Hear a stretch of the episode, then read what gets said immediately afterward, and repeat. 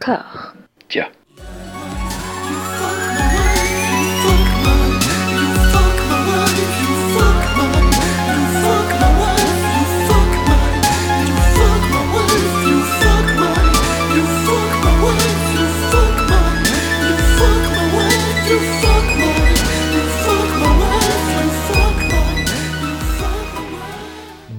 Bienvenue à toutes et à tous dans le neuvième épisode de Robert Anyways, le podcast qui malmène la filmographie de Robert De Niro comme un groupe de lycéens catholiques états-uniens se moquerait d'un vétéran de Vietnam natif américain avant de faire croire que c'est lui qui les a agressés et poussait à se conduire comme des petits fils de pute. Oui Robert, tout est de ta faute. Tu crois qu'on ne te voit pas faire des pubs pour des voitures électriques qui portent vaguement ton nom?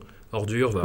Après une bonne petite flopée de sélection épisodique en demi, voire en quart, voire en huitième de teinte, nous allons nous attaquer de plein fouet sans reculer ne serait-ce qu'une seule seconde à la deuxième salve de collaboration entre Robbie Larobance et Martin Scorsese, et non des moindres, trois films aux durées aussi en figurique que leur mise en image, sans parler de l'extraordinaire travail de montage abattu par la géniale Thelma Schoonmaker, je voulais lui rendre hommage à cette occasion. Je ne crois pas mentir en affirmant que toute l'équipe s'est préparée pour cet épisode comme pour un combat de mixed martial arts dans une prison thaïlandaise. Mathieu, tu as répété tes meilleurs mouvements de coupé décalé sur des rythmes syncopés aujourd'hui, il me semble. Quelle entrée de merde. Euh, oui, je, je suis prêt à faire une entrée chaloupée euh, sur n'importe quel film de, de Marty et Bobby, quoi. Très bien, tu es né pour ce défi. Anouk, tu as emprunté des livres de la bibliothèque et tu as remonté l'intégralité du fil Twitter de James Woods sans jurer une seule fois. Euh, non, moi en réalité je suis euh, en hibernation là, donc la durée des films euh, ne rentre pas bien avec mon rythme naturel maintenant qui est de dormir environ une demi-heure toutes les demi-heures. Donc là j'ai un petit peu galéré à cette quinzaine. Ok, pour l'instant j'ai tout faux. Enfin, Max, tu as déambulé dans ton living en peignoir, en fumant cigarette sur cigarette d'un air dégagé pour encourager la neige à tomber un peu plus sensuellement. Tu as raison sur 50% de ta déclaration. J'étais effectivement en peignoir, j'ai déambulé, mais j'ai pas trop fumé vu que j'ai les poumons un peu encombrés là. Alors, comme je le disais précédemment, c'est à cause du chat? Et c'est à cause du tabac? Du coup, j'ai arrêté le chat pendant un moment et on va voir ce qui se passe. C'est une bonne résolution que nous ne pouvons que t'encourager à persévérer. Euh, c'était pas une vraie phrase, mais c'est pas grave. On démarre avec un énorme morceau, aussi loin que je me souvienne, j'ai toujours rêvé de discuter des affranchis avec une bande d'amis loyaux, que vous êtes mes amis loyaux, avant de les balancer aux fédéraux pour sauver mon petit cul de ballerine plus size, je vous préviens. Je ne pensais pas que ce serait dans le cadre d'un podcast consacré à cette baderne de Robert, mais hey, le karma est une balance qui refuse de mourir dans le coffre d'une voiture conduite de nuit dans une forêt éclairée de façon chelou. Les Affranchis ou le film de gangster qui a mis à l'amende tous les autres films de gangster dans son appropriation du schéma incunable du Rise and Fall, Les Affranchis ou l'épitome de la mise en scène purement musicale de Martin Scorsese, l'exorcisme ultra violent de ces années passées le pif dans la schnouf, Les Affranchis ou la source d'inspiration de milliers de vocations cinéphiles par la fluidité de sa mise en scène en ébullition, condensée dans ce plan séquence complètement dingue où Ray fait entrer Lorraine Bracco dans un restaurant. Anouk, maintenant que je t'ai bien savonné la pente, tu as été assez surprise, je crois, d'y retrouver une généreuse partie du casting des Sopranos. Euh, oui, alors j'ai peu de références en film de gangsters parce que c'est pas complètement mon truc, mais j'ai vu l'intégralité des Sopranos et euh, là, comme je, on commence quand même à en avoir vu quelques-uns euh, avec Robert, tout se mélange un petit peu dans ma pauvre tête. J'ai quand même noté, je suis assez contente parce que dans mes notes qui sont complètement incohérentes, il y a marqué caméra virtuose, style musique. Donc j'ai bien noté euh, ce qu'apprécient les, les cinéphiles chez Scorsese et je me suis dit, ah quand même, avec toutes les merdes qu'on s'est tapées, là on reconnaît la marque d'un bon réalisateur. Mal m'en a pris puisque derrière il y avait eu Cape, il y a eu Cape Fear qui s'est pas passé complètement comme prévu à ce niveau-là. Euh, mais dans Goodfellas quand même, voilà, il y a, il y a, il y a eu de la- il y a eu du plaisir, il y a eu bah, Ray Liotta hein, que j'ai trouvé extrêmement mignon et je m'y attendais pas du tout. I was the luckiest kid in the world. I could go anywhere. I could do anything. I knew everybody and everybody knew me. Il y a Robert De Niro avec des lunettes qui lui font des gros yeux, et ça, euh, pourquoi pas Ça- On commence à voir les premiers signes de vieillissement, Euh, mais on est prêt, on accueille la, la vieillesse, euh, les bras grands ouverts, euh, pas du tout comme euh, Yann Wa- Yann. Et paf dans l'actu. Oui, en plein dans l'actu, ouais, c'est important d'être. Euh, sinon, Joe Pesci, qui est vraiment euh, complètement de plus en plus terrifiant, c'est un, un des vraiment des, des aspects Ouais. qui m'a le plus marqué euh, dans ce film. You mean, let me understand this, because I, you know, maybe it's me, I'm a little fucked up, maybe. But I'm funny how? I mean, funny like I'm a clown, I amuse you, I make you laugh, I'm here to fucking amuse you. What do you mean funny? Funny how? How am I funny? C'est lui qui prend le plus de dimensions. Et le personnage de Robert m'a un petit peu euh, désarçonné parce qu'au début, je me suis dit, tiens, Robert est, est le, le gangster gentil qui donne des, des, des sous à tout le monde, qui est, qui est généreux avec son pourboire, qui est gé- généreux avec les mamans. See, Jimmy was one of the most feared guys in the city. He was first locked up at 11 and he was doing hits for mob bosses when he was 16. See, hits never bothered Jimmy. It was business. Et en fait, non, il finit quand même euh, par lui aussi euh, complètement vriller avec ses potes euh, Ray Liotta et Joe Pesci. Au moment où, où ils, sont censés se faire maid, enfin le, personnage de Pesci, puisque les autres étant irlandais, ils peuvent pas. Euh, j'étais, je comprenais pas du tout pourquoi les vieux Italiens voulaient récompenser Pesci. Et effectivement, c'est pas du tout ce qui se passe. Mais les mecs sont tellement coquets et complètement voilà dans leur dans leur délire qu'ils se rendent pas compte qu'ils vont se faire désinguer et pas du tout récompensés. If you're part of a crew, nobody ever tells you that they're going to kill you. Doesn't happen that way. There aren't any arguments or curses like in the movies. See, your murderers come with smiles. They come as your friends, the people who have cared for you all of your life, and they always seem to come at a time when you're at your weakest and most in need of their help. Euh, beaucoup de questions soulevées dans ce film, comme est-il vraiment possible qu'un téléphone sonne pendant qu'il est décroché quand t'es en train d'étrangler un mec? Euh, Est-il possible de se faire un mariage juif sans être converti? Pour le personnage de Ray Liotta qui euh, épouse donc euh, la délicieuse euh, Lorraine Bracco. Et est-il est-il possible de, de, de dormir à nouveau correctement après avoir entendu le rire de Ray Liotta euh, qui rit aux blagues de Joe Pesci You may fold under questioning.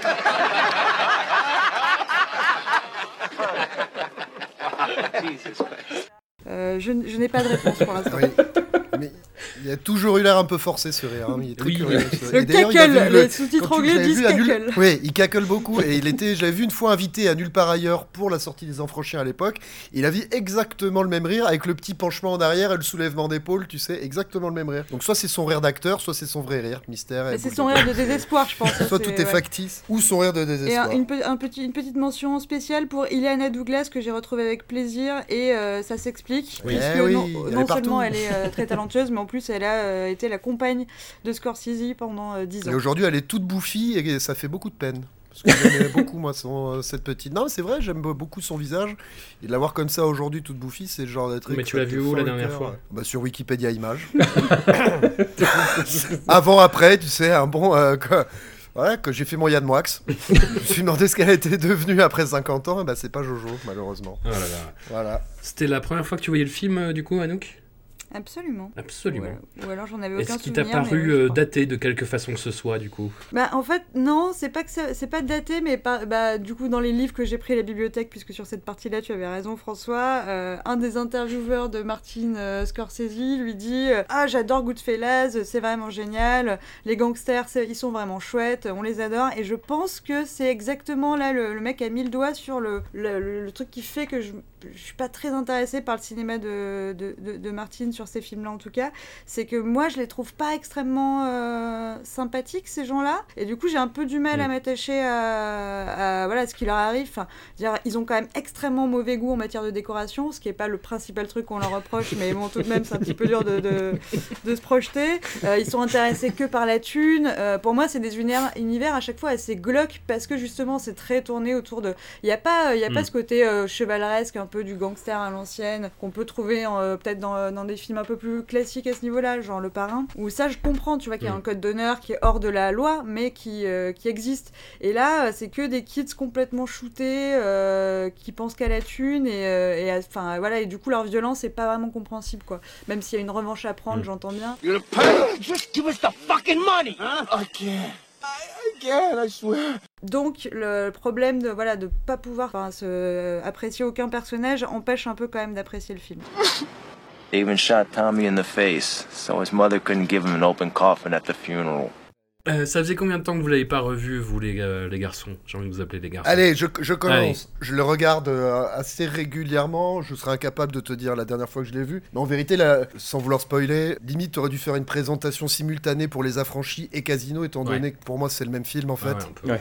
Que ce Ouais. soit dans sa construction, enfin voilà, ça, les deux commencent par une punchline, l'un dans le coffre avec euh, des coups de couteau, l'autre sur la place du conducteur avec une explosion. Après c'est parti la musique, la voix off qui te présente un peu tous les mafieux, il y a un Joe Pesci show, il y a un troisième acte qui est un petit peu longuet, enfin moi c'est Mm. le souvenir que j'avais des affranchis, je me rappelle que j'avais souvent du mal avec la fin, là, cette fameuse journée de la défonce là qui passe entre il va chercher son frère, il fait des pâtes, il vend des flingues, il prend de la coke. ça, ouais. Euh, ouais, qui, qui s'appelle d'ailleurs, je crois que dans le bonus ils disent c'est la- le dernier jour. euh, le C'est le dernier jour. C'est de, de, la, de voilà, dernier jour d'un gangster. Ouais. Le dernier jour d'un gangster, ouais. Et qui, en fait, euh, après l'avoir vu, alors est-ce que c'est dû à mes récentes, euh, ma récente formation de monteur, je sais pas quoi, je l'ai trouvé en fait hyper barjot en termes de montage, Ouais, euh, ce- carrément. enfin, cette scène. Et pour en revenir, ouais, au fait, voilà, Casino, Les Affranchis, deux films euh, quasi identiques, Mm. quoi. Même si j'ai une petite préférence pour Casino, justement, et notamment à cause de Joe Pesci, qui est encore plus bigger than life dans ce film. Mm. Mais, mais Les Affranchis, ouais, je sais pas, c'est génialissime, quoi. T'as un rythme de ouf, c'est pop, c'est bien fait, il y a de la punchline toutes les, toutes les 30 secondes. Euh, Il y a des personnages, encore une fois, bah, bigger than life, mais je m'y intéresse sans m'y attacher, c'est-à-dire que moi, j'ai aucun attachement pour ces personnages. J'en parlais avec un pote, disait Ah, les affranchis, j'aime pas, j'aime pas la complaisance de Martin Scorsese à Ouais. l'égard de ces gangsters, mais je pense pas qu'il a de complaisance du tout, moi. Je pense que c'est exactement tout l'inverse. Il fait une œuvre pop, mais il te montre bien que ces mecs-là sont des pourritures qui, euh, qui prennent des photos de famille ensemble et qui s'entretuent autour de la même table, Mm. quoi. On est quand même à un degré de saloperie qui est assez élevé. As far back as I can remember, I always wanted to be a gangster. Après, on pourrait s'arrêter, parler de chaque scène euh,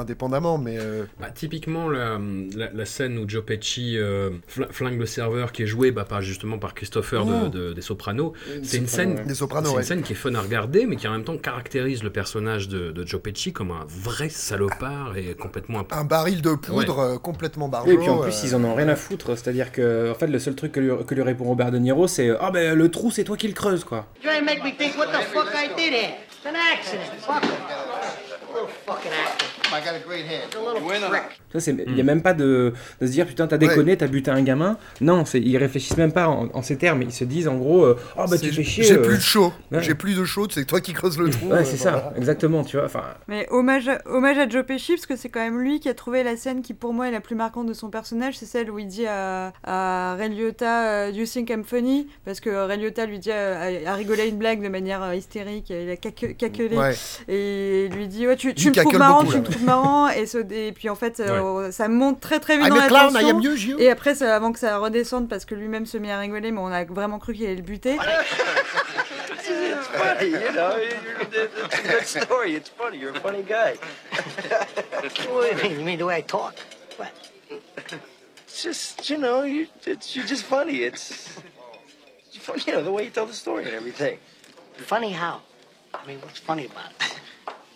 Et ça, c'est Joe Pesci euh, qui, dans la préparation du film, comme euh, Scorsese aime à le faire, vous voyez comme je, je lâche des petites anecdotes cinéphiles, euh, il aime à préparer les personnages avec ses acteurs, euh, ce qui peut changer le scénario. Et ça, c'était une expérience personnelle de Pesci, puisqu'il a pris des acteurs Exact. qui connaissaient un petit peu le milieu mafieux. Et voilà, Pesci avait vu cette scène et il a voulu la mettre dans le Ah, film. c'est parce que j'ai. ah, Ok, d'accord. Parce que moi, j'avais cru comprendre, j'avais pas vu qu'il avait copié cette chose-là sur un, un mec en vrai. En fait, j'avais cru comprendre que. Enfin, l'improvisation pour Scorsese, en fait, c'est ce qui est de bien et improvisé en répétition, du coup, donne lieu à des modifications dans le scénario et arrive ensuite devant la caméra. J'avais pas compris que la scène de Pesci, c'était euh, un truc qu'il avait vu en Alors vrai. en c'était fait. tout à fait, c'est tout à fait ce que tu dis, c'est les deux en fait, puisque Martin a voulu aller vite euh, et donc a pris des acteurs qui connaissaient déjà le monde de la pègre pour euh, pour qu'ils puissent s'approprier le personnage plus vite et donc dans les euh, dans les improvisations pouvoir arriver plus vite sur des scènes un peu Ah, authentiques. donc Joe Pesci connaît le monde de la paix. voilà, alors. et apparemment Lauren Bracco, il dit que. Lauren Bracco et Robert De Niro aussi. Après, Martin a l'air de raconter pas mal de conneries aussi en interview, donc euh, c'est à prendre avec des pincettes. non, mais ils ont peut-être connu, enfin, ils ont peut-être côtoyé des mecs quand ils étaient jeunes. Ils ont peut-être vu ça en fait dans le, dans le quartier dans lequel ils vivaient, mais je pense pas que c'était des mecs qui étaient intégrés à la pègre. Après, je Ah crois que oui, Joe non, Pesci, voilà, c'est plus des différent. souvenirs d'enfance Voilà. comme Martin, ouais. ouais, ouais. To me, being a gangster was better than being president of the United States. It meant being somebody in a neighborhood that was full of nobodies. They weren't like anybody else. I mean, they did whatever they wanted. They double parked in front of a hydrant and nobody ever gave them a ticket. In the summer, when they played cards all night, nobody ever called the cops. Bah, après, moi, je, je sais que dans la, dans la première scène du film, quand tu as la fameuse phrase Toute ma vie, j'ai rêvé d'être un gangster, et que tu vois le petit Henri en train de regarder en contrebas euh, les flics rentrer chez, euh, chez Polly, Mmh, ouais. et que tu as un, un, gars- un mafieux qui descend de sa voiture, ce mafieux-là, c'est le Polly justement des Sopranos. si Oui, absolument. Ouais. Ouais, Et ça. euh, il s'avère que ce mec-là, c'est un des rares justement du casting qui était un vrai affranchi en fait. Ouais, ouais. Euh, bon, il, il reparaît pas plus loin dans le film, mais voilà, juste pour placer aussi ma petite anecdote cinéphile. Attention à nous. Et il y, a il y a ce moment délicieux au mariage où c'est Lorraine Bracco qui prend la voix off, ce qui est, tout- qui est un moment délicieux, enfin que j'ai beaucoup aimé. Et euh, elle Ouais. dit, ils s'appelaient Mm. tous euh, Polly et euh, Johnny. Enfin bon, ouais, c'était. It was unbelievable. There must have been two dozen Peters and Pauls at the wedding. This is Marie. Plus, they were all married to girls named Marie. And they named all their daughters Marie. De même, est-ce que vous avez déjà rencontré un personnage du nom de Carmion qui n'était pas un mafieux? Jamais, hein. Moi j'entends Ah oui, Carmion, oui, oui. euh, Non, non. mafieux. Euh, non, je crois pas. Si, peut-être une pizzeria, mais euh, je- pas, pas un personnage IRL, là. J'ai fait mon Dubosc, je vous renvoie à l'émission Discordia sur Franck Dubosc. Ok. On a une, une mention des gilets jaunes et on a le bingo là sur l'actu, c'est cool.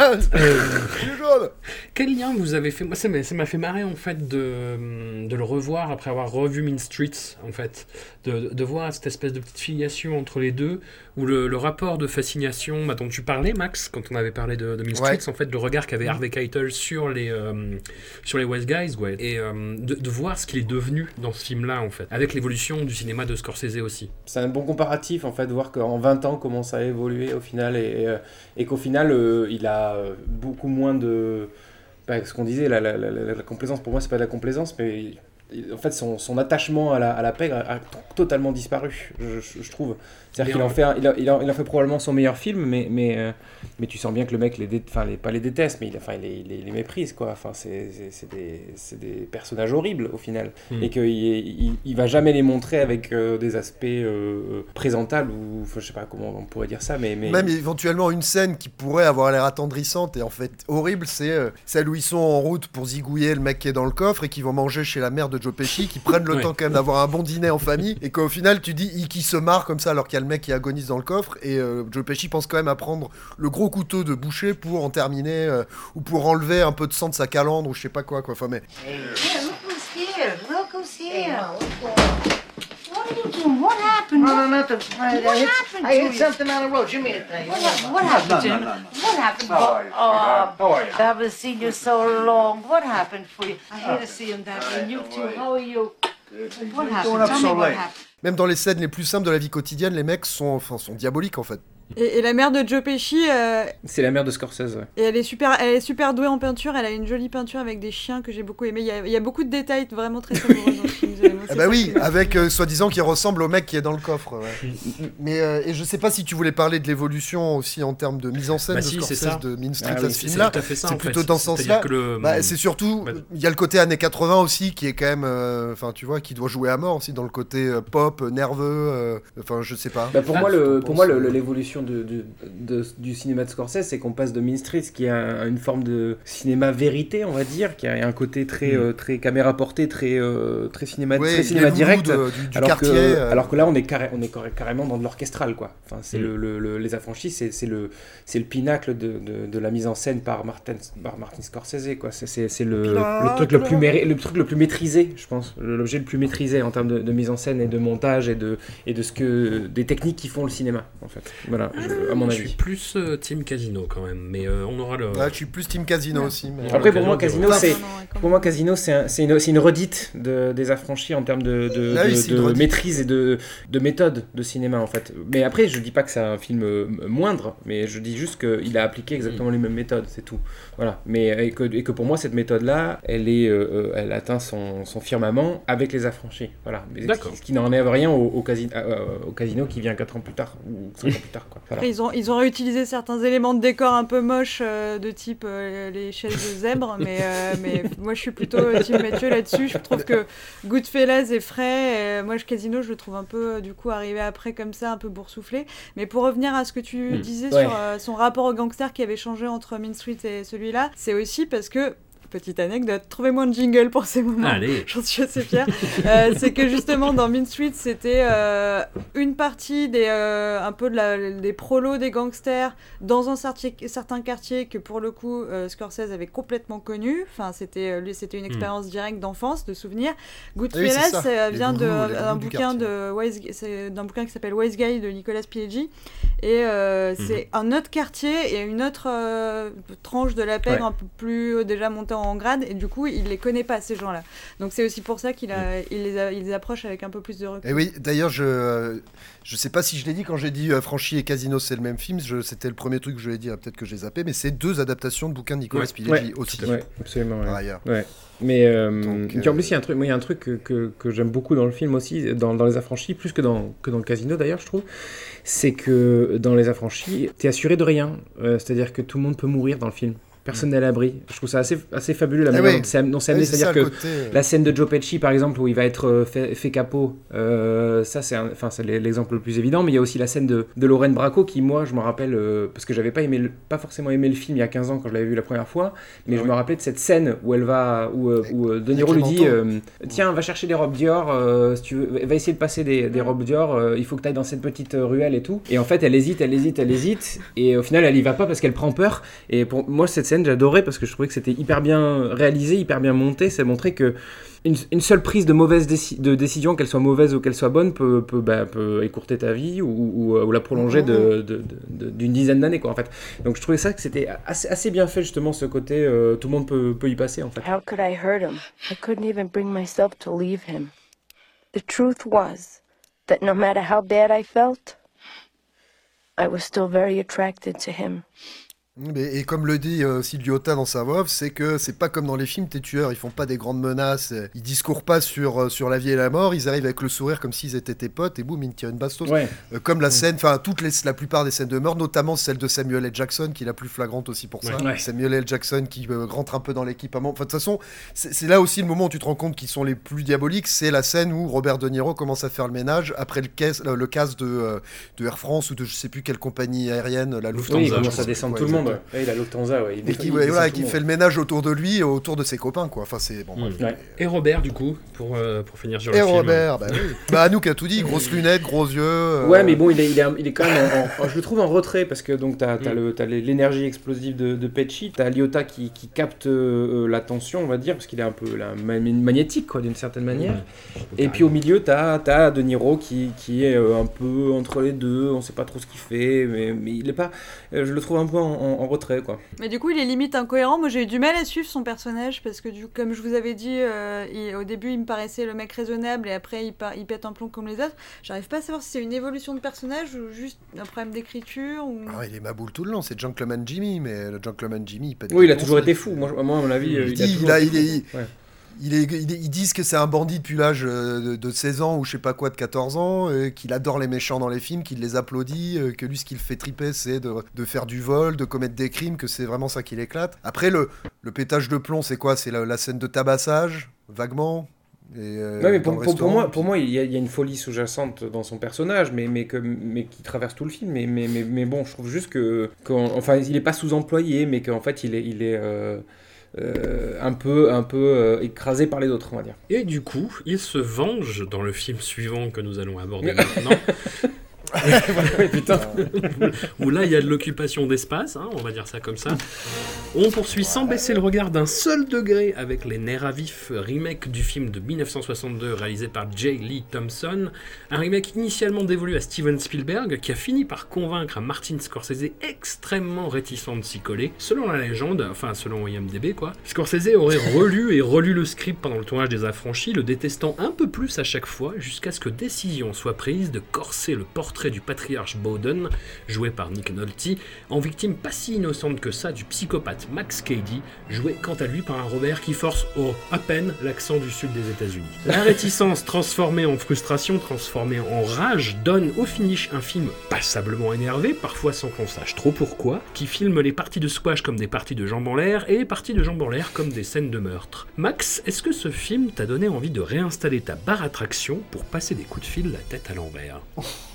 Je suis actuellement la tête en bas, j'en suis à ma millième pompe, à l'envers, même, mon millième abdo, pardon, excusez-moi.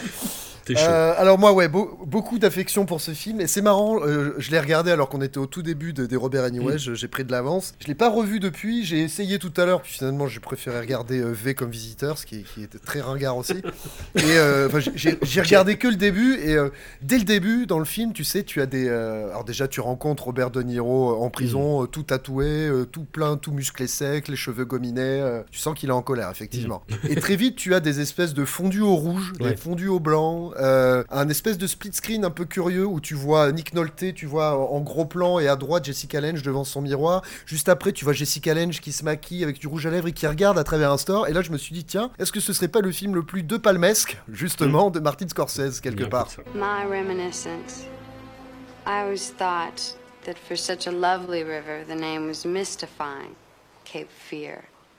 And the only thing to fear on those enchanted summer nights was that the magic would end and real life would come crashing in. Robert De Niro donc a, atterri en prison euh, alors que Nick Nolte était son avocat et on comprend très très vite que euh, son avocat l'a trahi et a caché un pas un vice de procédure, mais que la personne donc qui a agressé Robert De Niro était une fille de peu de vertu et que ça lui aurait permis de passer un petit peu moins de temps en prison, voire même d'être acquitté, alors que là, il en a passé 14 ans. Du coup, il veut se venger. Et donc la première fois, et donc il décide en sortant d'aller harceler la famille de Nick Nolte, toujours dans la limite de la loi, vu Mm. qu'il pendant ses 14 ans, il a euh, potassé le code civil, le code pénal et tutti quanti. Donc la première fois qu'il vient harceler euh, cette famille, euh, je disais guignolesque parce qu'il y a un feu d'artifice et Jessica, Jessica Lange, je le vois allongé sur la murette avec une explosion de feu d'artifice derrière.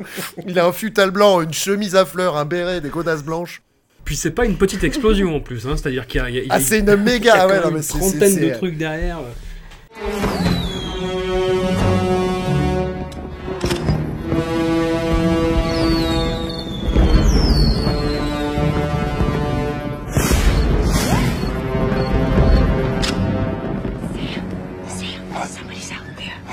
On est dans l'abus et dès le début, tu vois, c'est ça, mais tout au long, c'est oh, fondu au rouge, pourquoi? Je sais pas, je me mets du rouge à lèvres, je suis stressé, je sais pas pourquoi. Je- Euh, en plus, avant, il y a la scène du, du cinéma où il fume le gros cigare et vient les ennuyer, enfin bon, bref. En hurlant de rire. ouais, ouais.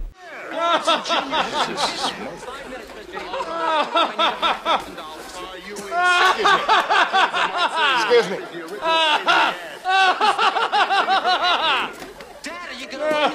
D'ailleurs, c'est là, euh, ben, Mathieu va pouvoir en, en parler avec moi, euh, que il y a un écho en fait donc, dans, le, dans, dans le remake, enfin par rapport à l'original Ouais. en fait. L'original qui est un film beaucoup plus sage et beaucoup plus. euh, Oui, c'est un- c'est ce une que- série B, exactement. euh, une série B binaire, c'est-à-dire que c'est euh, Exactement. mé- méchant, euh, méchant bandit joué par Robert Contre Mitchum, gentil. et contre le gentil Grégory Peck qui en plus est, euh, enfin, est dans son summum de non-jeu, c'est-à-dire que je suis gentil, je Ouais. suis hâte comme la justice quoi. Ça. Exactement. Et Max Caddy, justement, alors certes, il est un peu agressif et compagnie, mais c'est plus un gros malpoli. tu vois, c'est Max Caddy joué par Robert Mitchum, il est toujours très malpoli comparé à Robert De Niro qui est malpoli, mais en plus très méchant. Et Robert Mitchum dans, dans, dans l'original, c'est plus, euh, il bombe le torse tout le long avec sa musculature euh, d'homme fort de, de fête foraine euh, des années 40, tu vois. Ouais.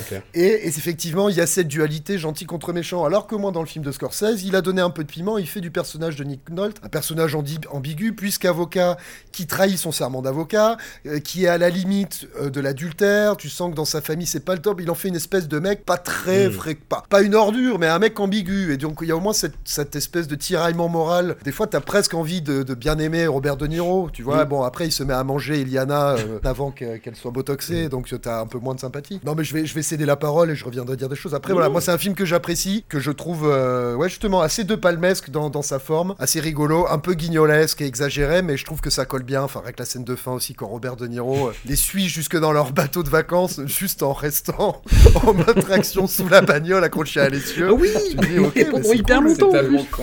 C'est hyper nanardeux. C'est tellement. Enfin, Non, mais oui, les mais raccourcis de scénario. c'est super assumé, ouais. Mathieu, c'est super assumé. Alors, assumé, anecdote, à moi... anecdote à moi qu'Anouk, euh, je donne un indice. Si tu as l'anecdote, je te donne la, je te laisse la faire. Une anecdote sur les dents de Robert De Niro. Est-ce que tu l'as? Non, vas-y. Ah si, On ah en- oui, on si, en si, parlait je, tout je à l'heure. il On a, il a tout payé à des trucs, c'est toi, toi qui nous l'as dit, ouais, c'est c'est la tienne, vas-y. Ouais. Ah, c'est moi. Ah bon, non, c'est moi qui l'ai dit, c'est la méthode Ah, à non, Bobby. c'est- le, c'est le. Ah oui, le jingle, il faut le jingle. La méthode à Bobby. La méthode à Bobby. Il s'est fait refaire entièrement une dentition. Alors me demandez pas comment, mais il, doit, il y a une espèce de prothèse dentaire pour avoir un air plus carnassier, pour avoir l'air plus prédateur. Ah et que non, les non, gens non, aient non, non, plus non, peur non, de lui. attends, attends, non, non, non, ce qui s'est passé, c'est qu'il s'est fait limer les dents pour 5000 dollars pour le film, et après il est retourné chez le, chez le dentiste, et il a repayé, il a repayé 20 000 balles pour qu'il lui refasse les mailles des dents. La méthode à Bobby. La méthode à Bobby. Ok, C'est- eh ben voilà, bah, c'est complètement débile. euh, surtout pour ce film, mais qui est très bien. Regardez-le. Anouk, tu, tu as découvert ce film et tu as été traumatisé par la, la scène de confront- de la première confrontation entre euh, Robert De Niro et une très jeune Juliette Lewis. Le pouce Do you mind if I put my arm around you?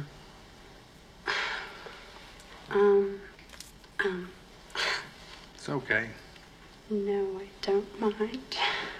Et j'ai une petite anecdote là-dessus, puisque. euh, Ah. euh, donc, oui, Juliette Lewis, euh, incro- assez, assez incroyable, hein, assez excellente actrice, euh, si jeune, euh, Oui. tellement d'appareils dentaires, euh, voilà, extrêmement euh, mignonne. Alors, euh, ah, je suis un peu gênée par la manière aussi dont. Enfin, je vois ce que je vois ce qu'il veut faire, hein, Martine, mais il la filme avec. La, Loli- la beaucoup- Lolita, voilà, quoi. il la filme un côté Lolita très très sexualisé dans son innocence et en même temps euh, dans son désir aussi de débordant, puberté et tout, où on sent que elle, euh, ça bouillonne, mais en même temps la caméra la regarde d'une manière euh, qui, moi, je trouve un peu gênante euh, quand, euh, enfin, en tant que spectatrice. Mais s'il n'y avait que ça, ce ne serait rien. On, on grimpe encore dans la gêne.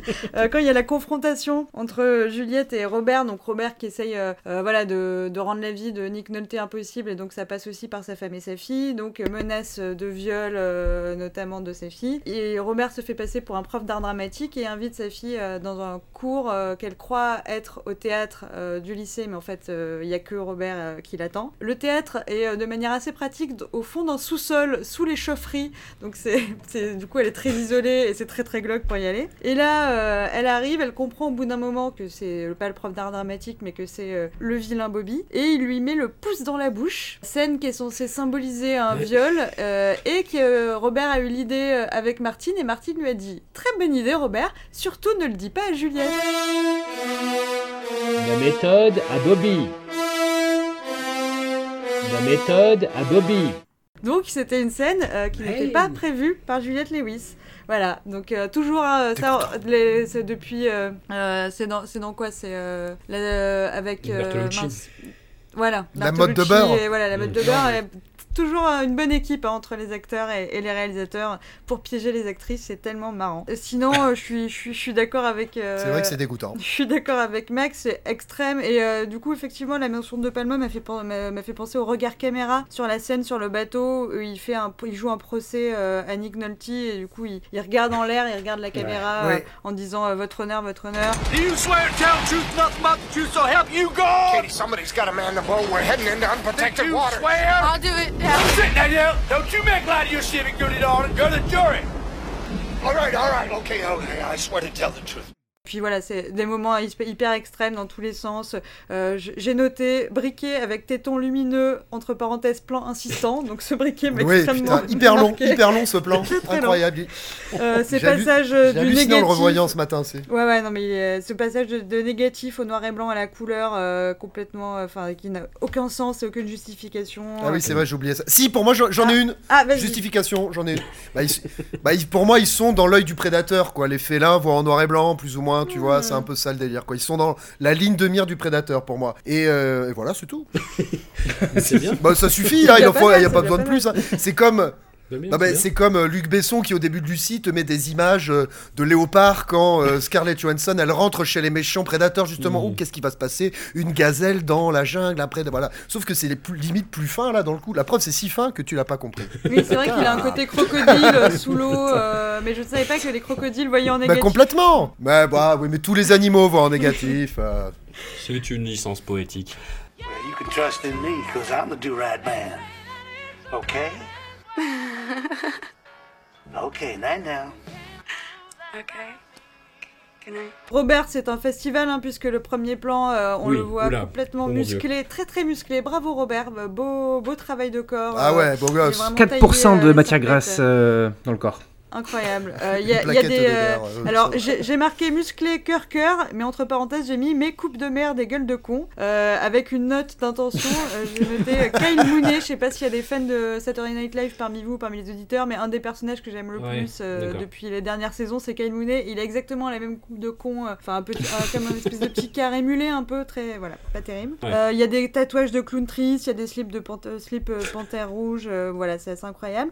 Et j'aimerais revenir sur, le, sur ce que tu as un petit peu mentionné en passant, euh, Max, sur cette histoire de, euh, qui, qui, euh, que je trouve. euh, J'arrive pas à savoir si c'est une excellente idée ou, ou de la merde. C'est cette histoire de Nick qui aurait trahi son, euh, trahi son client. Et on comprend que dans, au sein du système judiciaire, Nick Nolte, euh, qui donc n'a pas, euh, n'a pas révélé ce qu'il savait sur la victime de viol, euh, effectivement, il a trahi son client. Sauf que, du coup, j'arrive Il pas l'a à fait pour la savoir- bonne cause. il l'a fait parce que, bah voilà, euh, il savait que la mention du fait que. Et la définition de la promiscuité de la meuf, ça reste que euh, elle a couché avec trois mecs en un mois et que donc euh, elle- elle- le mec risquerait d'être acquitté parce que il a- il a- tu peux violer une meuf qui a couché avec trois mecs en un mois. Enfin, du coup, ça veut dire Non, que non, le mais ouais, non, mais système- alors, tout- bon. et euh, le système judiciaire est hyper biaisé contre les meufs, ce qui est montré aussi parce que Ileana Douglas qui se fait bouffer la joue et violée par euh, le personnage de Bobby euh, et qui elle bosse avec Nick Nolte donc connaît bien le système judiciaire ne va pas porter plainte parce qu'elle elle sait très bien que c'est elle qui va être mise au final en procès. Donc je trouve que c'est à la fois super féministe comme vision euh, de montrer vraiment le fait que le, système judiciaire est, euh, est déséquilibré contre les meufs qui sont victimes de viol. Et en même temps tout le personnage de Robert et toute sa vengeance repose sur euh, cette histoire de promiscuité et on est censé quand même un peu enfin, comprendre le fait Oui, je comprends, trollés, quoi. ton, je comprends ton dilemme. Mais je, je pense à peu près, je pense la même chose. C'est un peu tarabiscoté, effectivement. Guilty of betraying your fellow man. Guilty of betraying your country. Guilty of abrogating your oath. Guilty of judging me and selling me out. And with the power vested in me by the kingdom of God, I sent you to the ninth circle of hell. Now you will learn about loss. Et, et justement, le fait qu'il trahit, trahit son, son serment, effectivement, mais pour la bonne cause, et que Martin Scorsese joue de ça en disant, eh, quand même, euh, même si c'est pour la bonne cause, c'est un salaud, il a trahi son serment, vous devez... C'est ça qui est censé lui faire une moralité un peu douteuse, tu vois. Donc c'est vrai que ça joue sur des trucs un peu ambigus, euh, c'est vrai. Mais euh, je, je, peux- je sais pas quoi te dire, dire d'autre. Mathieu, tu, Non, mais du tu, coup, c'est- tu- c'est tu- intéressant. tu prends sur toi là depuis tout à l'heure. Non, mais c'est intéressant, c'est vrai, c'est intéressant. Euh, oui, non, c'est euh, simplement euh, euh, plus que plus qu'une référence à Brian De Palma. À mon avis, la référence elle est encore plus profonde. C'est que c'est une référence à Hitchcock en fait, plus que. Oui, bah, bien, oui, bien Voilà. sûr, mais pareil à la fin, bien dans sûr. le sens où dans le sens où De Palma n'a n'a fait que, que reprendre des motifs de Hitchcock. En tout cas, il a été très inspiré par par, par Hitchcock et qu'au départ, en fait, le, le- donc pour là là on remonte carrément encore plus loin, mais le l'original les nerfs à- des nerfs à vif, qui est réalisé par J. Lee Thompson, au départ, il devait être réalisé par Hitchcock. Ah, ben, voilà, et que, et que en fait, euh, donc le, le- en, en guise d'hommage, euh, Scorsese fait, euh, fait, fait appel à Sol Bass pour faire un générique, qui est donc le mec qui faisait les, les génériques de, de- de Hitchcock. Il reprend le même thème, thème qui a été composé par Bernard Herrmann, le même thème que le- que l'original en fait. Donc du coup, il reprend des éléments très très forts de, de, de- de Hitchcock hein, en tant que réalisateur pour, euh, pour un peu asseoir sa patte. Et justement, je trouve que euh, c'est ce qui me dérangeait dans le film. Je n'arrivais pas à, à- mettre le doigt sur, sur ce, qui, ce, qui était, ce qui me dérangeait dans ce film-là. Mais en fait, ça j'ai compris, c'est que, que plus qu'un film mineur de, de Martin Scorsese, c'est vraiment un, film qui ne ressemble pas à un film de Martin Scorsese. C'est un film qui, avec un Martin Scorsese qui essayerait de singer peut-être Hitchcock ou, ou De Palma, comme tu, comme tu disais, mais, mais en tout cas qui, qui, qui, essaierait de, de, de puiser une, dans une autre mise en scène que la, que la sienne. Euh, et que du Oui, coup, oui, le, je suis film, entièrement et le film a un côté un peu, un peu pas schizophrénique, mais il y a, il y a un côté très, euh, je sais pas, euh, un aspect double en fait dans, dans ce film-là. C'est-à-dire que euh, on sait que c'est un film de Scorsese, on voit Robert De Niro, on on sait qu'il y a un attachement fort à, à la filmographie de Scorsese, mais d'un autre côté, ben, on, on est perdu parce qu'on n'est pas du tout dans, dans ce délire-là en fait. On est dans Mhm. un truc complètement autre. Je, je suis entièrement d'accord avec toi. Effectivement, quand je parlais le plus de Palmès, de, de Palmex période, Jimmy Hitchcock, Body Double, euh, Obs- pas Obsession, euh, je cherche l'autre. euh, ah, Il y en a un que je cherche justement la scène de fin. Ouais, c'est Dre- Dress, to Kill, c'est ça? Le... Ouais, ouais, Oui, Dress to Kill Ouais. Pulsion. Mhm. Et justement, tu as la scène avec. euh, Attends, je, je suis en train de chercher encore. Oui, parce qu'il y a Michael Caine dans Pulsion. Ouais, c'est ça. Ah, je cherche cet autre acteur, mon Dieu, qui joue dans Payback et qui est l'associé de Mel Ah Gibson. oui, là, comment il s'appelle? euh, euh, Greg. Henry. Comment tu dis? Greg Henry. Greg Hen- Henry. Ouais. Est-ce que c'est lui? Ah oui, parles d'accord. Alors, en fait, je sais pas pourquoi, mais quand j'ai vu le- le- la scène de fin, me fait penser à Greg Henry dans. euh, c'est dans quel De Palma qui joue Lui, si c'est pas Pulsion et si c'est pas Body Double, c'est l'autre. Ça doit être. euh, putain, je les ai souvenus là en plus. C'est dans Body Double en fait. Non, non, c'est Voilà, ça. C'est oui, c'est lui qui prête. c'est Body Double, c'est lui qui prête l'appartement. C'est lui qui est. Enfin, j'en dis pas plus pour pas Mm. spoiler les gens. Mais, euh, mais c'est pareil, justement, je te dis dès le début, cette espèce de côté split screen avec le visage de Nick Nolte et Jessica Lange derrière qui est devant sa coiffeuse et, tu, et sa coiffeuse et qui lui dit, tu sais, refais ce geste-là, refais ce. Do that again. What? Yeah, do that again. Moi, ça m'a fait penser vraiment, c'est du split screen à la Brian De Mm. Palma. Donc, c'est pour ça que je parle de Palma dans son application Hitchcock. Et pareil, le petit regard sur euh, au store avec l'image un petit peu rouge comme ça, tu sais. Ouais. Enfin, voilà, il y a, il y a les deux. Enfin, on est d'accord tous les deux. C'est du Hitchcock avec la patine de Palma. euh, voilà. Justement, la, la patine de Palma, on la retrouve dans le côté très, très daté au final, parce que, parce que je trouve que, le, je trouve que le- ce, dont, ce dont pâtit le. petit côté feu de l'amour, Ouais, ce dont euh, pâtit les gras, c'est le, ouais. c'est le, c'est le, l'aspect. Enfin, c'est vraiment un film des années 90. On le sent, on le sent dans, dans Ouais. plein, de, plein de choses euh, qui, qui apparaissent dans le film. Et, et puis aussi, c'est la première fois que Scorsese commence à faire euh, appel à des sortes d'artefacts, des, espèces de, des effets dégueulasses en fait. C'est-à-dire qu'avant, il, en- il, il en Mhm, abusait mhm. pas du tout. Et là, il commence à faire. Parce que moi, pour moi, l'effet négatif, alors ça peut peut-être être un prédateur, j'en sais rien, mais pour moi, ce que je vois, c'est que c'est un truc horrible. L'effet, même si c'était pour renforcer un truc, euh, le côté prédateur de, de Robert De Niro, je trouve que c'est complètement raté. Je pense que c'est Predator et que c'est Anouk qui a raison. Je pense que c'est vraiment Crocodile, hein, effectivement. Ouais, mais moi je trouve que ça, je trouve que ça ne marche pas du tout et, et je- trouve que ça, donne un, côté. Ça arrive un peu tôt, un, quoi, un- un aspect, un aspect, pardon, hyper. euh, je sais pas, raté au film et, et- et je trouve que c'est vraiment la première fois que Scorsese, dans sa carrière, il utilise ce truc-là et il va le faire à plusieurs reprises ensuite. Euh, il va commencer à utiliser des, des espèces d'effets comme ça euh, très datés quoi et Mm. je trouve ça dommage en fait je trouve ça je trouve ça préjudiciable pour, c'est plus pour dans les, filmographie. dans les mouvements de caméra euh, hyper subis et hyper speed, en fait, et, et qui des fois sont absolument pas justifiés, en fait. C'est juste des fois, il sort de sa voiture et t'as la caméra qui fait. qui fait une, une espèce de zoom accéléré. la- la- le, moi, le truc qui m'a marqué, c'est la scène de squash, en fait, au- au- qui arrive au bout de, au bout de 10 minutes, tu te dis, mais putain, mais calme-toi, en fait, qu'est-ce qui se passe? Ouais, clair. Enfin, si, la scène, c'est c'est pour montrer que c'est comme si euh, il joue au squash, comme si. euh, C'est plein, un squash plein de sous-entendus, quoi.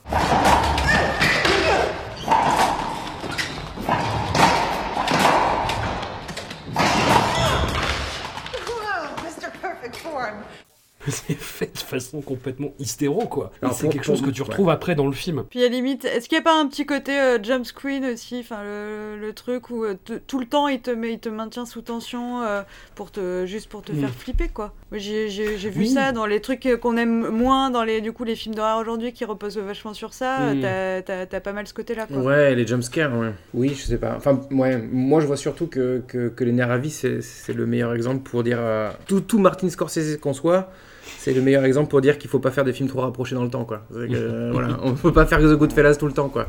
Voilà, prends du temps, Marty, fais pas des films Non, tous les six, tous les six il mois. A, il a enchaîné le temps de- euh, sur le temps d'innocence qui est. euh, pour lequel j'ai j'ai pas eu un certain tendresse, tu vois. Voilà. Mais oui, d'accord. Bon. Voilà. pas. néanmoins, né- Je, néanmoins, je- je l'ai pas vu, je peux pas en parler. Néanmoins, je, je, je veux pas rester sur une note euh, euh, négative, on va dire. J'aimerais dire que j'aimerais saluer tout mon amour, que je- la, la passion dévorante que j'ai pour Nick Nolte, en fait. Voilà. Hmm. Je trouve que c'est un, je, je trouve que c'est un acteur particulièrement mésestimé. On n'a pas trop parlé de Jessica Lange, elle est très bien aussi. Elle est très bien, Jessica Mm. On parle de, de Robert qui a mis des muscles, mais on parle pas de Nick Nolte qui a fondu pour ne pas avoir perdu l'air du trop gros poids. par rapport Oui. à Robert, oui, qui est, qui est complètement émasculé dans ce film. Euh, J'ai noté qu'il se bat comme Bobby se bat en Night and the City, c'est-à-dire il fait semblant d'essayer de dire je vais, je vais te taper, je vais te taper, mais il est bien content qu'il y ait des mecs qui le retiennent parce que clairement il va pas taper qui que ce soit. Et du coup voilà Nick Nolte dans, ses- dans son effacement euh, d'homme, euh, belle performance, c'est vrai. Et Jessica Lange. Oui, je trouve qu'il est, je trouve qu'il est bien. Nick Nolte, d'habitude, il joue des mecs un peu brutaux, euh, Ouais. euh, des mecs un peu rustres parce que parce qu'il a un gros accent, parce qu'il a cette espèce de voix comme ça. Et mais, Mm. alors qu'en fait, et puis parce qu'il est assez grand aussi et qu'il a un visage, euh, bah, faut le dire quand même assez ingrat quoi.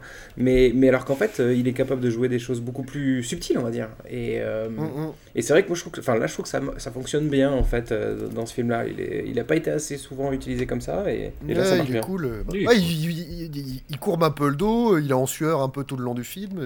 et- Et il sue, il sue beaucoup. cool. pas si c'est un argument. Si, si, si, ça va, ça va. Ouais, ma notion, ma définition de l'acting, ah, il s'est courbé les épaules et sué. Je veux dire, c'est un super acteur. Il est bien, Le il est mec, bien. il a un il est bien. talent. Il est bien, franchement, il est bien. Ah, pardon, Anouk, je t'ai coupé. Euh, moi, non, non, il sue, il sue, il y a des zooms. Il sue, Il y a des- Eh oui, il y a du gros zoom sur sa sueur. C'est un peu comme dans Backdraft, quoi. Tu sens que le feu est aussi un peu un personnage du film, ou, ou au moins la, la tension. Ou le feu d'artifice, Ou vraiment, l'humidité, l'humidité. Non, je dirais plutôt l'humidité, la chaleur et l'humidité floridienne. Mm. Ce qui va aussi avec l'alligator qui va venir les boulotter à la fin dans leur bateau, euh, dans la, dans comment ça s'appelle, dans les marécages, quoi, dans la. Dans les- Ah, dans les Everglades. Dans les Everglades. Merci à Mathieu. C'est ça que je cherche. Bon, enfin moi je- j'aime beaucoup. Bon, bah écoutez, euh, on a eu un débat apaisé et, et calme. ce- Oui, ce- bonne émission, bien. hein. C'était bien. We never spoke about what happened. At least not to each other. Fear, I suppose. That to remember his name or what he did would mean letting him into our dreams. And me, I hardly dream about him anymore. Et on se termine avec un deuxième très gros morceau mafieux avec Casino, les retrouvailles de la Dream Team des affranchis pour un récit encore plus ambitieux qui nous fait découvrir rien de moins que les coulisses du Las Vegas chapeauté par la mafia à travers l'ascension fulgurante de Sam Ace Rothstein, joué avec calme et détachement par Robert. Je me souviens, quand ce film est sorti, j'étais en première, j'avais invité une camarade de classe à m'accompagner, le voir en version originale dans un cinéma qui n'existe plus. La malheureuse avait dû me sourire, j'avais dû prendre ça pour un laisser-passer sur l'autoroute du kiff. Toujours est-il que le jour J, à l'heure H, j'étais pétrifié de timidité et de malaise sociabilisant comme rarement, suant à grosses gouttes dans mes vêtements mal taillés. Elle est finalement arrivée devant le cinéma accompagnée d'une copine de classe. Avant que le film commence, je me dis que c'était quand même un peu bizarre d'inviter une tierce personne à un rendez-vous avant de comprendre que justement c'était pour établir qu'il ne s'agissait pas du tout d'un rendez-vous et que mon absence de charisme adolescent n'allait sûrement pas retourner la situation à mon avantage. Et puis le film a démarré et m'a happé d'un bout à l'autre. J'ai même versé une larme à la fin, pas parce que je trouvais ça triste, mais parce que j'étais ému. Parce que t'étais puceau, ouais, petit bonhomme. oui, c'est ça aussi. Et je, que je le serai toujours à la fin du film. Et euh, maintenant que j'étais, et j'étais ému par la beauté de ce que je venais de voir, j'avais complètement oublié le côté awkward de la situation. Je suis parti de mon côté en leur disant oui, oui, c'est ça, à demain. Et pendant toute la soirée, j'ai pensé qu'au film, sans même pleurnicher sur mon manque flagrant de bagou séductionnel. Mathieu, euh, Karine, je te salue si tu écoutes ce podcast. Mathieu, de ton côté, as-tu réussi à pécho devant Casino? Alors non, pas du tout, parce que moi je suis beaucoup plus jeune que toi. On en a déjà parlé plusieurs fois, François. On n'est pas du tout de la même génération. Mais si. Et, euh, et moi j'ai vu ce film, je l'ai vu énormément de fois aussi, en fait, parce que j'avais la VHS à la maison. Ouais. Euh, c'est une des premières VHS que j'ai eues, en fait. Et, et malgré le, le- le- la longueur du film, qui, est- qui, fait, qui fait donc 3 heures, j'arrêtais pas de le regarder constamment, constamment, constamment. Mm. Et c'était l'un des. Je pense que c'est le, probablement le, le, le- le premier film de grande facture que j'ai dû voir, en fait. Et je m'en suis pas Mm. rendu compte, parce que, parce que j'avais pas, pas l'âge pour ça, mais, euh, mais c'est probablement le, le- le premier grand film que j'ai vu. Voilà, donc je l'ai vu, revu, revu. Alors ce qui est néanmoins surprenant, c'est qu'en fait, je, je- je me suis rendu compte que j'en avais oublié une bonne partie, que je me rappelais surtout de la dernière demi-heure. Oui, bah, les Là où, là où tout les- ouais. ouais, là où tout s'accélère. Et puis après, il y avait aussi la scène du stylo, évidemment, parce que la scène du stylo, elle est quand même fabuleuse avec, Ouais. euh, avec qui, qui défonce le mec. Qui quoi. signe le contrat, là. Ouais, euh, euh, Yeah, that's my pen. Why? No, it's a nice pen. I just didn't know whose it was. I thought it was yours. I didn't want it to get lost. Well, thank you. Why don't you take that fucking pen and shove it up your ass, you fucking jag off? No, I was just offering you Et du coup, c'était une, c'était rafraîchissant de le, de le voir avec euh, mes yeux d'adulte, on va dire. Et, euh, et donc, du coup, ce que j'aime beaucoup, c'est que donc on en a parlé évidemment tout à l'heure, mais on se retrouve un peu dans le même bouillon que, que pour les affranchis, quoi. C'est-à-dire, c'est le même duo réalisateur-scénariste avec euh, Scorsese et Pileggi, et que on a les mêmes acteurs qui reviennent. euh, on a Frank, Frank Vincent qui revient aussi, qui est cool. On a la même structure narrative, et puis surtout le, le film, en fait, c'est comme comme les affranchis d'une certaine manière, c'est un objet de vulgarisation d'un milieu inconnu, euh, voire Mm. interdit, inaccessible, qui s'ouvre complètement, qui se, qui se, je sais pas comment dire, qui, se dévoile. Ouais, là. qui se dévoile complètement devant nous. Il y a une- c'est une sorte de livre pop-up en fait, sous la forme de film. C'est marrant que tu dises ça, oui. Non, mais c'est vrai. Dire, c'est les affranchis, les affranchis avec des couleurs pop euh, acidulées. Non mais c'est non mais c'est vrai, il y a- il y, a un côté, il y a un côté livre pop-up, tu vois, dans, dans le sens où tu, tu l'ouvres et en fait t'as tout un, uni- un univers qui s'ouvre totalement. Et d'ailleurs, le, le- ce qui est intéressant, c'est que le, le, le- enfin. Donc le film s'appelle Casino, il s'appelle pas, je sais pas, deux potes, dans, deux potes dans un casino ou les, les, mal- les malfrats dans un casino ou je sais pas quoi.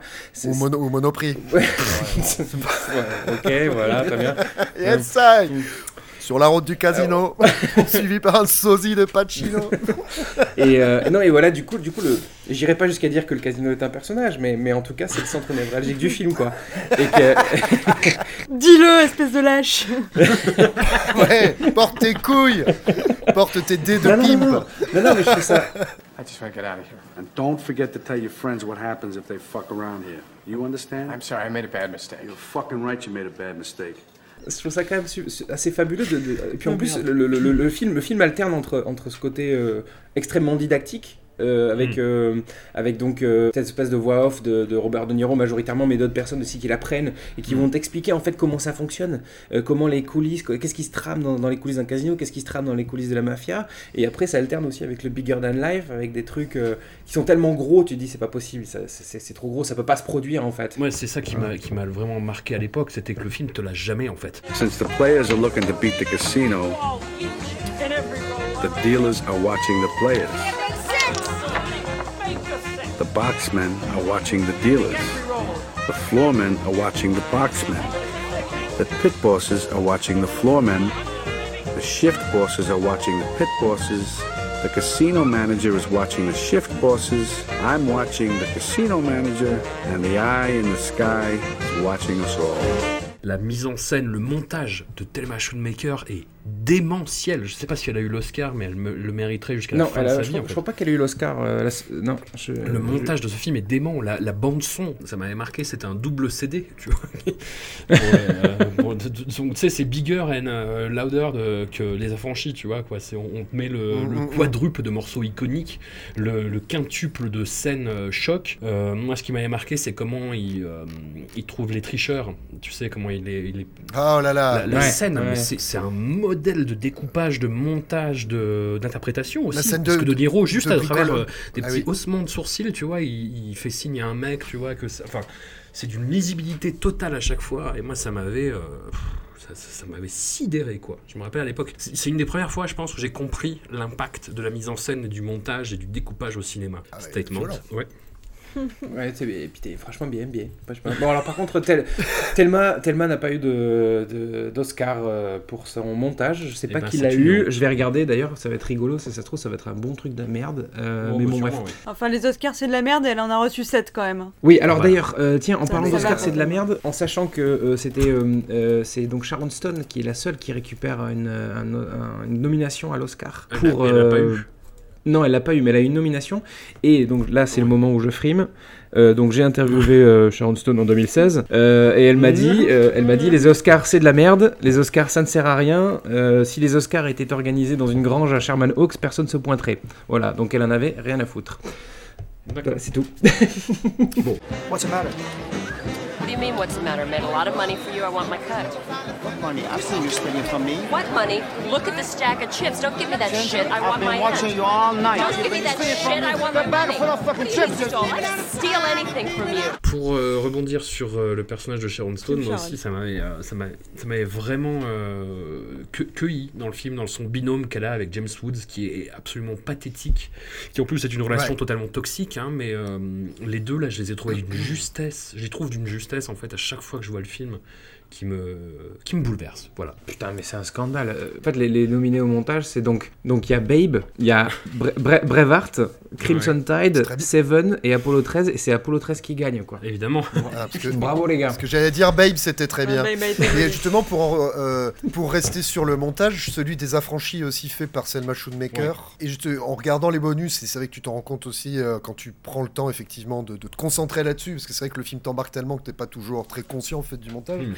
T- il t'explique dans les, bo- dans, dans les bonus que les affranchis, c'est vraiment un exercice, de, une démonstration de ce qu'est le montage dans- en continuité. Ouais. C'est-à-dire que d'un plan à l'autre, tu peux vraiment repérer que les gestes sont exactement, enfin les acteurs ont le même mouvement qu'ils avaient précédemment. Ouais, c'est euh, fluide et continue de A à Z. Alors évidemment, sauf peut-être la scène, il faudrait la revoir, la fameuse scène du dernier jour du gangster hyper rapide. Et il n'y a pas de raison que ce, ce soit différent aussi pour Casino. Alors après, il y a aussi des espèces de, de raccords qui sont assez foufous. T'as Robert De Niro qui est dans la salle de surveillance quand il, écli- quand il explique justement comment il surveille les tricheurs, que t'as un espèce de panoramique de la gauche vers la droite et hop, tu passes de la salle de surveillance aux euh, anciens euh, tricheurs qui sont sur le toit, euh, enfin tu sais, dans les combles, avec des jumelles en train d'observer les joueurs dans le casino. Enfin, il y a plein d'espèces de raccords comme ça. Enfin, c'est euh, ultra rapide, ultra dynamique avec la musique, et c'est vrai que ça te, ça te cueille, hein, oserais-je dire ça. Ouais, non, mais le film est barjot. hein. When you love someone, you've got to trust them. There's no other way. You've got to give them the key to everything that's yours.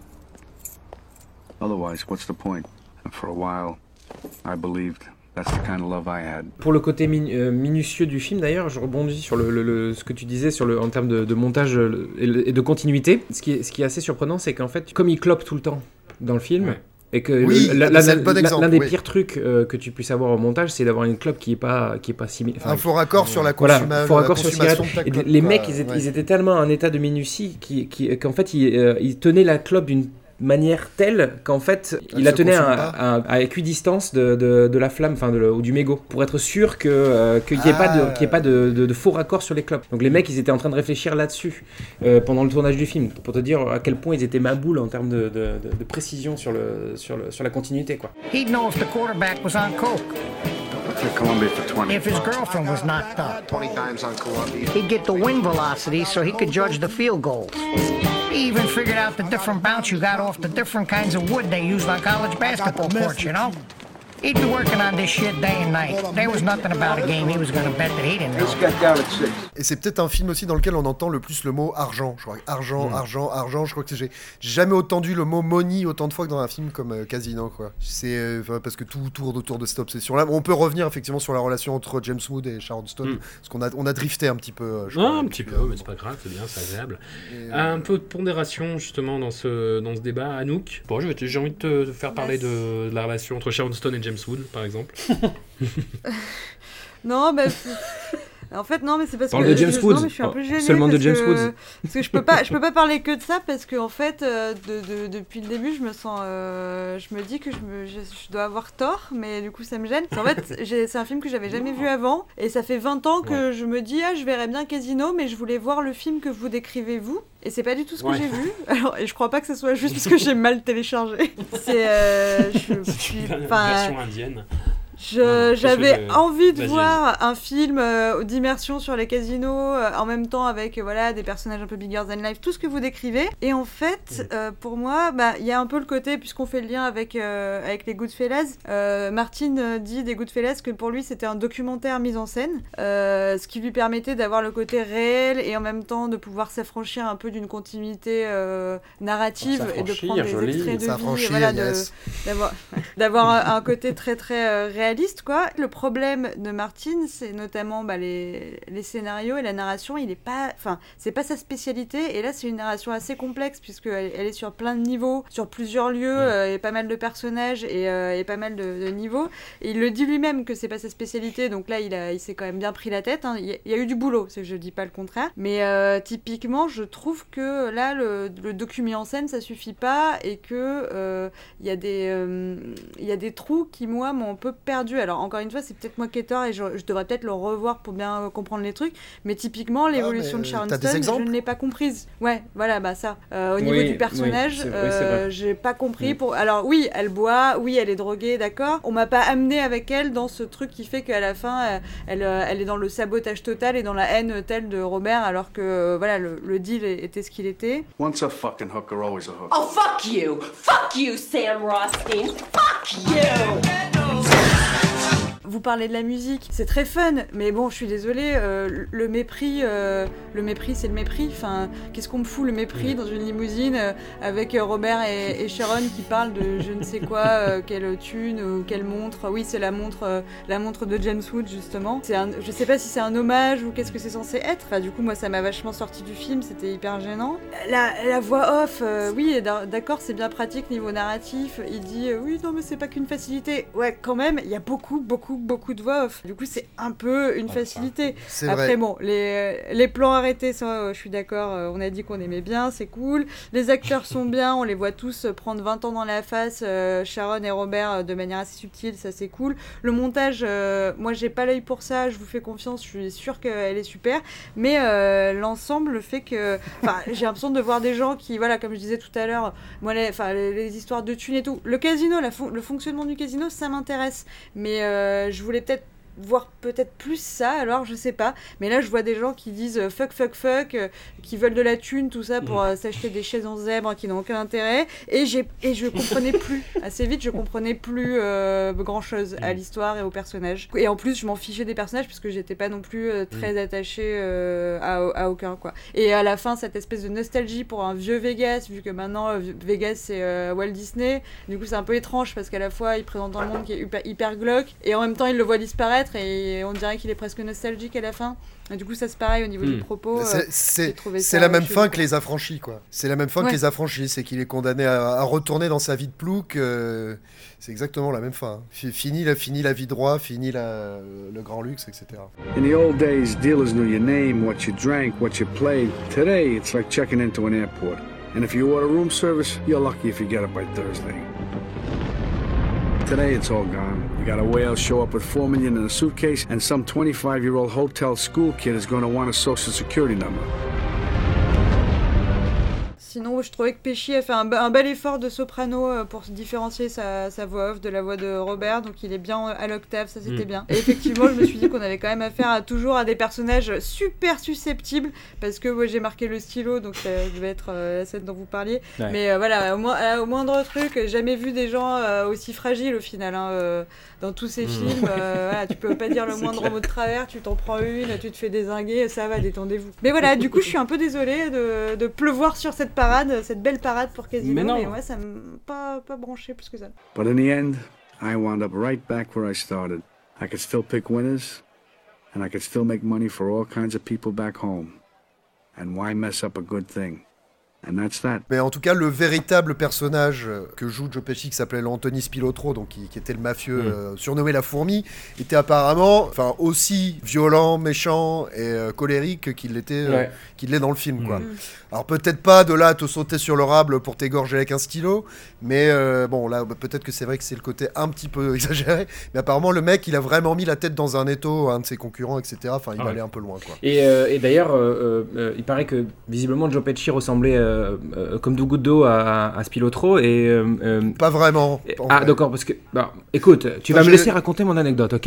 Euh, T'as raconté vas-y, plein vas-y. d'anecdotes, maintenant tu me laisses faire. I'm what counts out here, not your fucking country clubs or your fucking TV shows. And what the fuck are you doing on TV anyhow? You know, I get calls from back home every fucking day. They think you went batshit. Mais la petite mèche blanche, par contre, effectivement, c'est une mèche blanche qu'avait Anthony Spilotro. Ça, c'est le petit souci du détail euh, qui, qu'il fait. Mais écoute, en tout cas, visiblement, il y, a- il y a des mecs euh, de la mafia qui traînaient encore euh, au moment où ils, en fait, ils ont tourné le film. Donc, ils ont tourné dans, dans des décors naturels euh, parce qu'ils disaient que ça coûtait le même prix de fabriquer un studio que de tourner dans un décor naturel. Donc, pourquoi s'emmerder Euh, Et donc, du coup, ils ont, ils ont tourné dans les casinos de Las Vegas. Et en fait, quand Joe Pesci est arrivé maquillé comme euh, Spilotro, visiblement, il y avait des mecs de la mafia qui se sont barrés du casino en fait parce qu'ils ils, ils ont, ils ont cru que, ils ont cru que c'était Spilotro qui était de retour. Quoi. Voilà, ils ont, ils ont vraiment Le fantôme flippé. de Spilotro.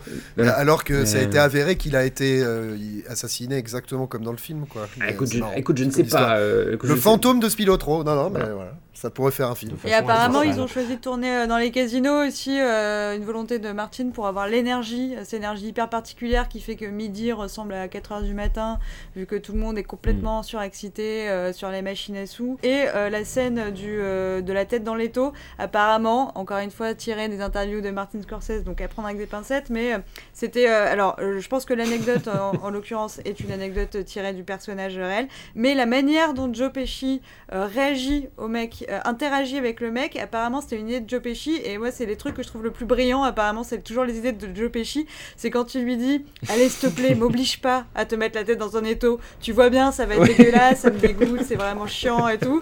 Le mec ne parle pas, et finalement quand il finit par lâcher un nom, parce que bah il est obligé du coup de lui mettre la tête dans l'étau, et il lui Ouais. dit Mais non, mais tout ça pour ce, putain de Charlie M, mais ce loser sans déconner, tu t'as failli crever pour ce loser, c'est vraiment ridicule. Et ça apparemment c'est des idées de Il l'engueule, ouais. les, les moments que j'aime vraiment bien, ouais. Give me the fucking name.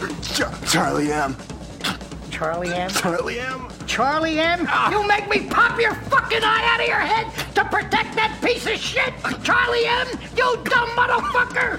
Et pour revenir sur euh, le sujet de ce podcast, Robert De Niro, qui est donc là au Oui. cœur vraiment du film, qui est le personnage auquel je sais pas si on est censé s'identifier, parce qu'il se conduit vraiment comme un enfoiré quand même, et plus d'une fois. Fixe chaussette. Notamment avec... euh, De quoi? J'ai dit fixe chaussette. Ok, ça,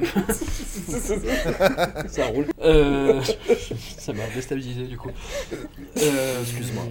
Non, moi je, je le trouve, euh, je le trouve plutôt bien. Après, je ne sais pas dans quelle mesure il fait exprès d'amener ces nuances-là à son personnage, mais euh, je le déteste maintenant.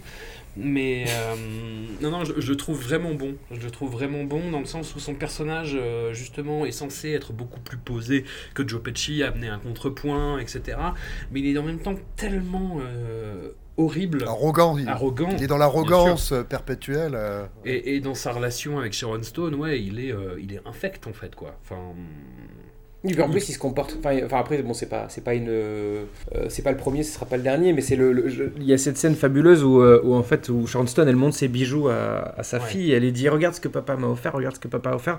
Papa m'aime tellement qu'il m'a offert tout ça. Et en fait, le truc, c'est que t'as l'impression que De Niro, il a juste besoin d'avoir une, une pépée à son bras, et qu'en fait, il lui- la couvre de cadeaux, et après, il se dit, bon, voilà, c'est ma femme, c'est comme ça, c'est voilà, c'est c'est juste, c'est elle. Non, il lui c'est faut marrant, une sorte de trophée, dur. il lui faut un.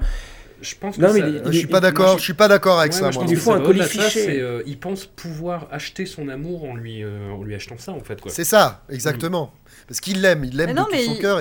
Moi, je pense pas qu'il selon. Moi, je pense pas qu'il l'aime. Bah, c'est- le pacte. Bah si, si. si, c'est Bah, le pacte. C'est le pacte qu'ils ont passé. C'est un Bah contrat, ouais, le enfin, pacte, le, le qu'ils ont fait où ils ont été super honnêtes Mm. et il, il lui a dit écoute euh, je m'occuperai de toi parce qu'il sait que c'est ça qui est important pour euh, Sharon que ça soit un trauma d'enfance ou en tout cas bon ce qu'elle veut c'est la thune parce Mm. que c'est ce qui semble être le plus équivalent de la protection pour elle il a compris ça il Et lui l'amour, dit, ça viendra. euh, il lui dit voilà on, se- on- on se marie Mm. il lui dit je Ouais. t'aime pas il dit bah je peux vivre avec ça si tu me respectes écoute moi je m'occuperai de toi et tu me respectes et puis l'amour peut naître et peut grandir Euh, j'y crois Exactement. bon ça Ouais, marche ouais. pas mais moi je le trouve euh, plutôt réglo et en vrai euh, même jusqu'à la fin oui Bah, il moi devient un aussi. peu violent mais parce que la meuf est complètement tarée aussi enfin c'est pour ça que moi j'ai eu du mal à la suivre Moi, je donne elle, raison à lui, Robert, euh, ouais. je le suis Sur ouais. toute la ligne. Je, suis- je pense qu'on est d'accord là-dessus Fucker, you!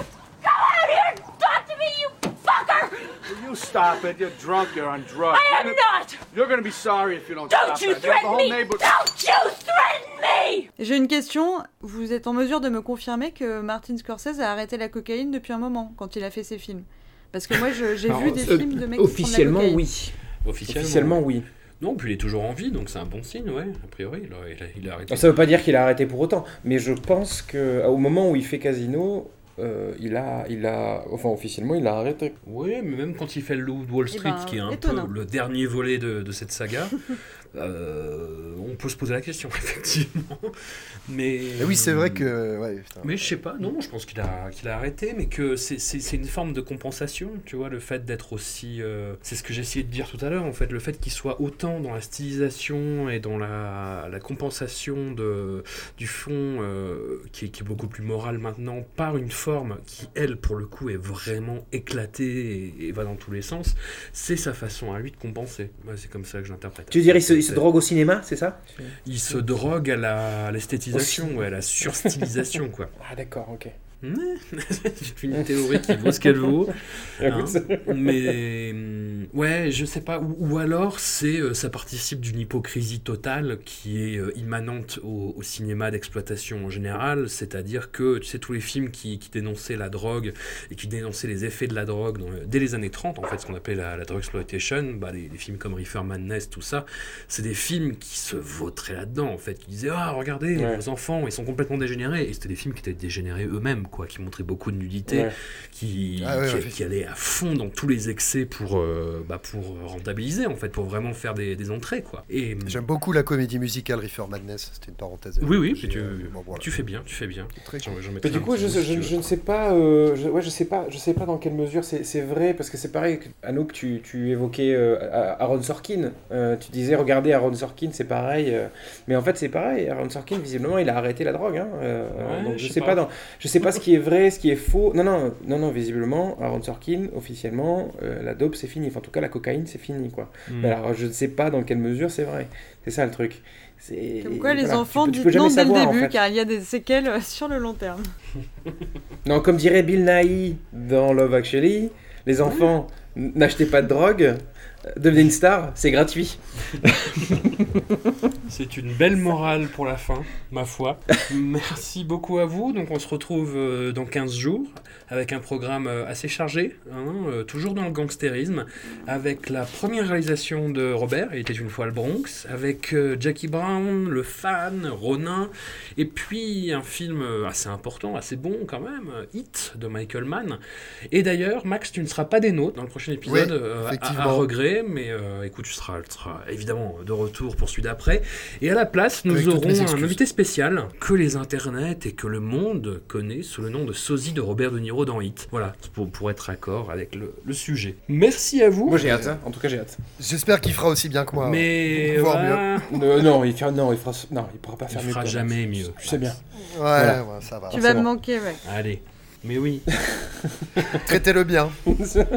ton corps nous quitte, mais ton esprit accompagne chacun de nos dribbles, tu le sais bien. C'est- Et alors du coup là on est, on est, à, on est à quel pourcentage de, de progression sur, sur la, la filmographie là? On est à quoi? 45% Euh, là, on a, 50, on a vu 50%? 40, on a vu 40 films là. 40 films? Ouais, on, on Vas-y, avance. on n'a pas dit au revoir. On avance, Putain, avance. on est off, Non là mais on n'a pas dit au revoir Max, on n'est pas, on n'est pas parti encore. euh, calme-toi. Ok, pardon. Je suis déjà parti en Toujours ces vacances. interminables où Robert toi tu penses que c'est fini depuis longtemps, mais en fait le montage euh, dure encore et euh, après toutes les blagues qu'on oui, c'est plus personne n'y comprend rien. Ah, mais vous, vous râlez, c'est moi qui monte après derrière. Donc on est à 40, 40 films, donc ça veut dire qu'on est quoi à 40%, 45% ouais à peu près. je Ouais, pense. grosso modo, C'est hein. ça Ouais. Ouais. Pardon. Je prie, Max. On va compter une centaine de films, ouais. Donc on est à 40%, effectivement. Mais, mais on avance, on avance, on avance. Ouais, c'est une évidence. Faut pas être, faut pas être on n'a pas des, On n'a pas d'essence pour faire la faire route, la route dans l'autre sens. Oui voilà. Donc avance. C'est bien. C'est du Souchon. Alain, petit ange, des gros bisous à vous. Et, des gros bisous à toi aussi. Poutou, à vous poutou. Du poutou partout. Bisous.